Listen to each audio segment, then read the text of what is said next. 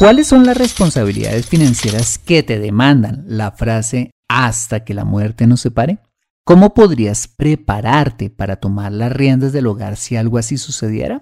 Bueno, pues acompáñame en este episodio y descubrámoslo juntos. En 3, 2, 1. ¡Acción!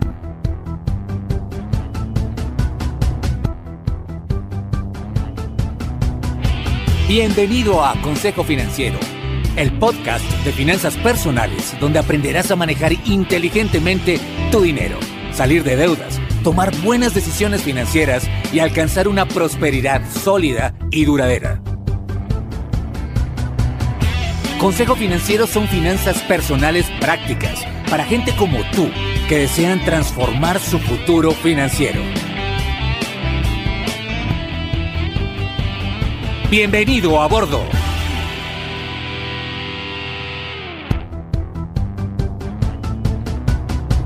Hola, ¿qué tal? Yo soy Fernando Fernández y sí, esto es Consejo Financiero, tu podcast, tu programa de finanzas personales donde aprenderás a manejar inteligentemente tu dinero, a salir de deudas, a tomar buenas decisiones financieras de consumo, ahorro e inversión y los principios para alcanzar una prosperidad sólida y duradera.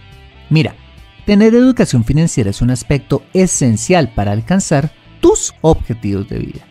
Pues aunque tu profesión o área de conocimiento no sean las finanzas, casi todo lo que hagas en la vida involucrará dinero, por lo que necesitarás saber administrarlo inteligentemente para alcanzar cada una de tus metas financieras.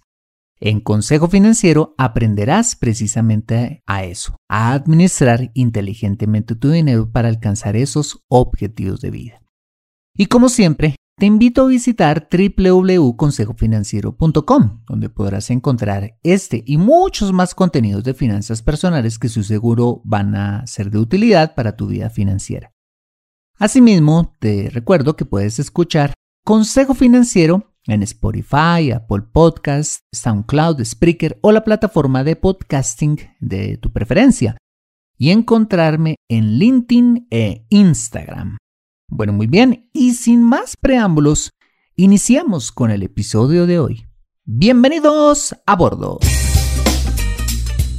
En los años 60, una etapa de florecimiento industrial en el mundo, la tendencia en el modelo económico familiar era que el padre de familia fuese el responsable de proveer para las necesidades de su familia, saliendo a trabajar mientras la madre estaba en casa cuidando de sus hijos. Pero este modelo económico cambió con el paso de los años, gracias a las merecidas conquistas sociales de las mujeres en todos los ámbitos, incluido por supuesto el mundo laboral, en el que la mujer salió a trabajar a la par con el hombre volviéndose proveedora también del hogar, hecho que también fue una respuesta a la necesidad de generar mayores ingresos familiares, debido a los fuertes cambios que eh, sufría o sufrió la economía tiempo después y la estabilidad laboral en los últimos años. Hoy podríamos decir que vivimos en un modelo familiar mixto, mm, donde hay un alto porcentaje de familias donde los dos cónyuges trabajan simultáneamente pero también un buen porcentaje de familias donde solo un miembro de la pareja trabaja, que normalmente viene siendo el hombre, como sucedía por allá en los años 60. Bueno, pues como bien sabrás, yo vengo de un hogar así, donde solo mi padre era el proveedor y mi mamá estaba en casa cuidándonos. Un modelo que desde el punto de familia es el ideal, pues porque no hay como la mamá y no una nana para criar a los hijos, pero un modelo económico vulnerable ante la pérdida del ingreso por cuenta del potencial fallecimiento del principal proveedor del hogar. Y sí que la familia sufre cuando esto sucede, como sufrimos nosotros cuando falleció mi padre. Bueno, pues por esa razón y no por una causa machista o feminista es que he traído este tema al podcast, para que si estás en una relación conyugal donde solo uno de ustedes trabaja, pues que el otro no dependa 100% del cónyuge que sí lo hace y de esta manera, ante una eventual situación inesperada, el impacto económico no sea tan severo. ¿Me acompañas? Vale, Pues la primera recomendación que me gustaría hacerte es que si eres ese miembro de la pareja que está en casa, quizás al cuidado de los niños, es que procures emplearte medio tiempo de forma virtual o simplemente empezar un pequeño emprendimiento que puedas realizar a tiempo parcial y lo vayas haciendo crecer conforme tus hijos vayan creciendo y haya más tiempo para ti. Eso no solo hace que empieces a generar un pequeño ingreso para tu familia, sino que te va a ayudar a retomar o a desarrollar tu vida profesional como parte integral de tu vida. ¿Qué vas a querer eh, desarrollar cuando tus hijos ya no dependan tanto de ti? Eso incluye también el seguir preparándote académica y laboralmente para el futuro. Imagínate que ese fue el caso de mi suegra, una mujer que estaba en casa cuidando nada más y nada menos que a cinco hijos, mientras mi suegro trabajaba como principal proveedor del hogar. Bueno, pues mi suegrita, pese a que tenía muchísimo tiempo ocupado eh, cuidando a esos cinco hijos, pues hizo de todo. Mira, tuvo una peluquería en casa hacía helados, mm, tejía todo tipo de cosas en crochet para vender, que en ese entonces creo que estaba bastante de moda. Hacía unas velas divinas decoradas en Navidad y al final se animó a emprender en ese entonces en un nuevo multinivel de productos de belleza. Bueno, pues ¿qué crees que pasó con los años? pues que le empezó a ir muy bien. También que hoy en día tres de sus hijos, de los cuales una de ellas es mi esposa, trabajan en ese mismo negocio multinivel eh, de belleza, gracias al fruto empresarial que mi suegrita construyó. Hoy en día, ella está retirada y disfruta de los dividendos de su negocio. Conclusión, así no lo necesites en el momento, porque tu cónyuge gana muy bien, mira, por favor, no dependas 100% de tu pareja desde el punto de vista financiero, pues si algo sucediera, podrías tomar las riendas del hogar de una manera más fácil. Ok, la segunda recomendación es que procures involucrarte lo más que puedas en el trabajo de tu cónyuge y en las finanzas del hogar, si eres ese miembro de la pareja que está en casa, para que en un momento determinado puedas timonear el barco con mayor facilidad. Si por ejemplo tu cónyuge es un empresario, pues no estaría nada mal que trabajes a tiempo parcial por raticos en el negocio de la familia, o al menos estés bien informado o informada del acontecer de la empresa. Y ojo, muy importante, que en los documentos de constitución de la empresa sea socia de la misma, para que pueda suceder a tu cónyuge en caso que éste falte y no pierdas el control de la misma. Y lo mismo pasa con las finanzas del hogar. Mira, así no sea tu principal responsabilidad debes saberlo todo en cuanto a finanzas se refiere. Cuántos bienes se tienen, dónde están las escrituras, qué deudas se tienen, con quién son, dónde tienen sus ahorros e inversiones, qué cuentas se deben pagar cada mes, cuánto y cómo se deben pagar cada una de ellas, que aparezcas en todo eh, como segundo o segunda titular y en general que estés enterado o enterada de todo lo que tenga que ver con dinero en el hogar. Mira, delegar todo esto en el cónyuge que sí trabaja es peligroso, pues ante una eventual partida del principal proveedor del hogar, pues esto puede hacer que el cónyuge superviviente arranque la tarea con una venda en los ojos. Bueno, pues esto precisamente fue lo que le pasó a mi mamá y nos pasó a nosotros, cuando además de tener que sufrir la repentina pérdida de mi padre, pues ella tuvo que asumir de golpe la responsabilidad de conseguir pues un abogado, imagínate, para hacer un juicio de sucesión del cual no tenía ni idea. Tener que vender como pudo el carro para solventar las críticas necesidades de liquidez en las que entramos.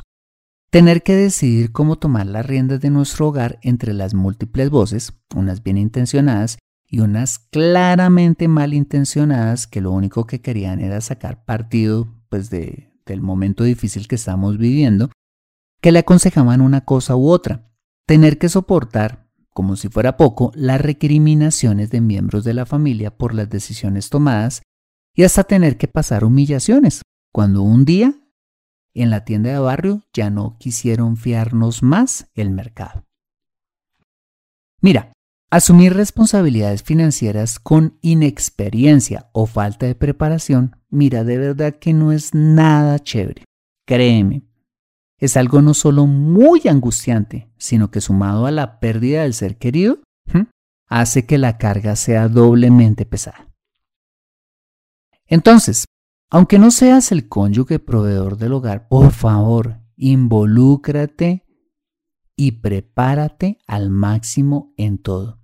Hazlo por el bienestar financiero y emocional de tu familia y la preservación del patrimonio que ya se haya construido.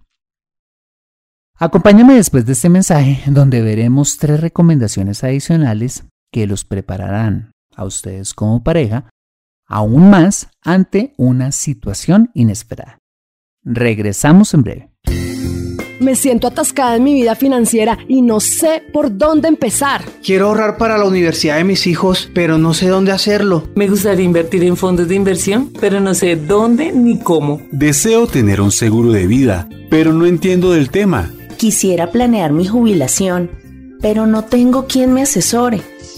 Si vives en Colombia y este es tu caso, no te preocupes, ve a www.consejofinanciero.com slash asesoría guion al medio financiera y solicita la asesoría que requieres en forma personalizada. Consejo Financiero, mejor educación financiera, mejores decisiones. Regresamos a Consejo Financiero. Vale. La tercera recomendación es que el miembro, quien de ustedes trabaje, por favor, tome un buen seguro de vida que pueda precisamente solventar la falta de liquidez que veíamos en el punto anterior, que ocurre cuando el principal proveedor de la casa no está. A nadie le gusta pensar en esas cosas, pero no hay nada que alivie más a una familia, al menos desde el punto de vista financiero, que recibir una buena indemnización, producto de un seguro de vida, con la que puedan seguir solventando los gastos del hogar durante algunos años mientras la familia se adapta a esta nueva realidad. Conozco muchas familias donde el hombre es el principal proveedor del hogar.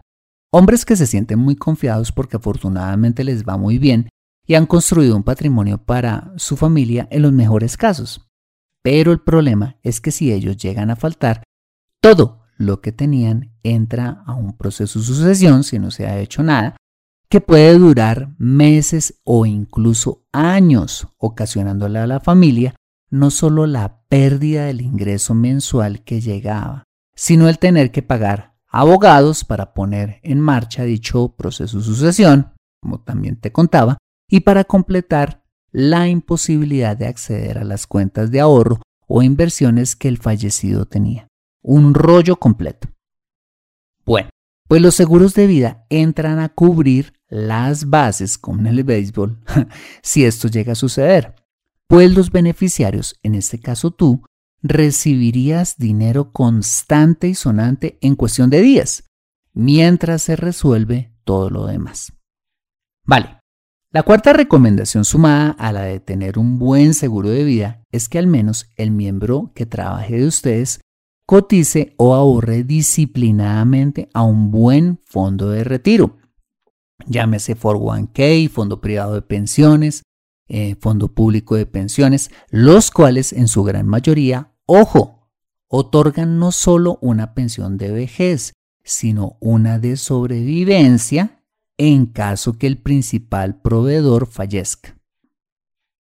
A muchas personas le parece un desperdicio de dinero cotizar a un fondo de jubilación, pero no hay nada que le sirva más a una familia eh, que haya perdido al principal proveedor del hogar, que les llegue a ellos como consecuencia de esa cotización una pensión vitalicia, sea grande o chiquita, después de eh, pues un acontecimiento como este. Si hubo algo que nos ayudó a nosotros financieramente hablando después de la pérdida de mi padre, fue la pequeña pensión que le empezó a llegar a mi madre meses después, con la cual mm, pues pudimos sacar un poquito la cabeza de la tormenta emocional y financiera que estábamos viviendo. gracias a que mi padre en su trabajo como conductor cotizaba fielmente a un fondo de jubilación. Así que si eres el miembro de la pareja quien trabaja y tienes un trabajo formal, pues da gracias a Dios porque estás obligado a cotizar este valiosísimo fondo de retiro. Pero si trabajas por cuenta propia o eres independiente y no lo estás haciendo, por favor, mira, por favor, empieza a cotizar desde ya a un fondo de jubilación. Te aseguro que tu familia te lo agradecerá. Y mi quinta y última recomendación que viene en línea con todas las anteriores es que hagan un plan de transferencia patrimonial, como lo veíamos en el episodio 261 con Andrés Guillén, socio de la firma Guillén y Guillén Abogados, quien nos enseñaba estrategias prácticas para heredar o transferir el patrimonio construido, como hacer un fideicomiso civil, heredar en vida o hacer un testamento, si algún miembro de la pareja llegase a faltar. Estas tampoco son cosas en las que se suele pensar, pero que aligeran las cargas como no te imaginas si el principal proveedor de la casa llegase a faltar. Si quieres conocer más detalles de cómo usar esos instrumentos legales, que por cierto te van a ahorrar muchas angustias y costos jurídicos, te invito a escuchar este interesantísimo episodio, el episodio 261. Bueno, muy bien, pues esas fueron las cinco recomendaciones prácticas que quería darte con el fin de prepararte para asumir con fluidez las riendas del hogar en caso de que la muerte lo separe. Es como cuando tenemos un extintor en casa. No deseamos usarlo nunca, pero qué bueno tenerlo si se presenta un incendio, ¿no? Imagínate que hace varios años, hace muchos años, Víctor Frank, un psiquiatra y neurólogo judío, propuso la palabra proactividad en su libro titulado El hombre en busca de sentido, por allá en el año de 1946.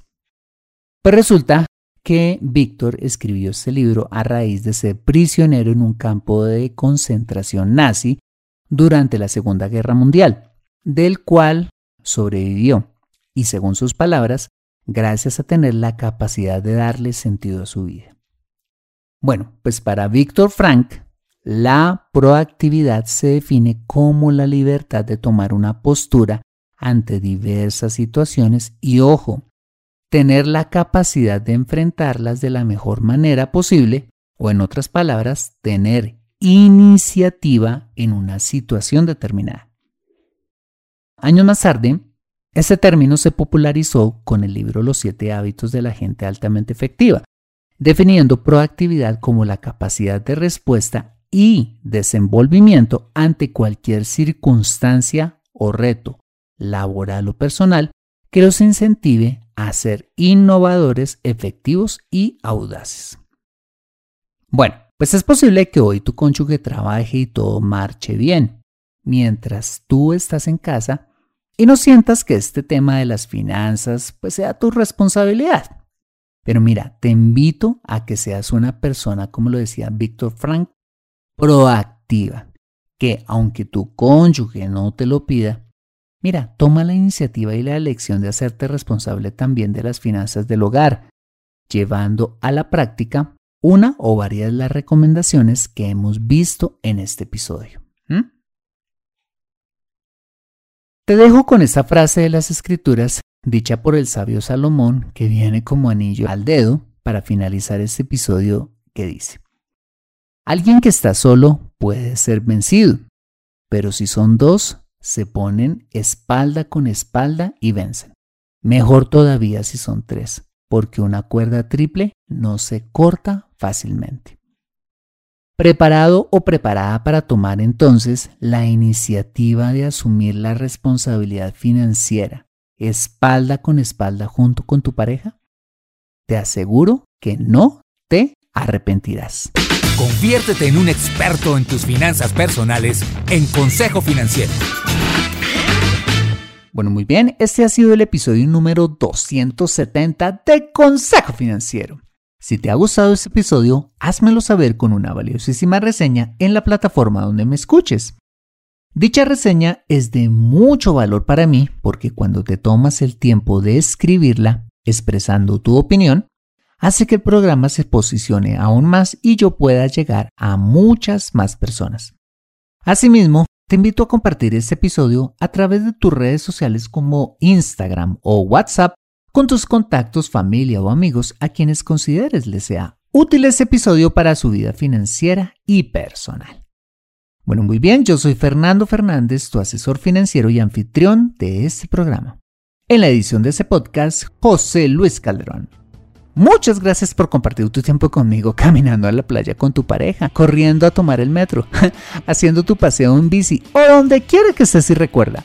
Consejo Financiero son finanzas personales prácticas para gente como tú que desean transformar su futuro financiero. Nos vemos, o mejor nos escuchamos con más de Consejo Financiero el próximo lunes a las 5 pm hora de Colombia o Perú, 6 pm hora de New York City. See you later.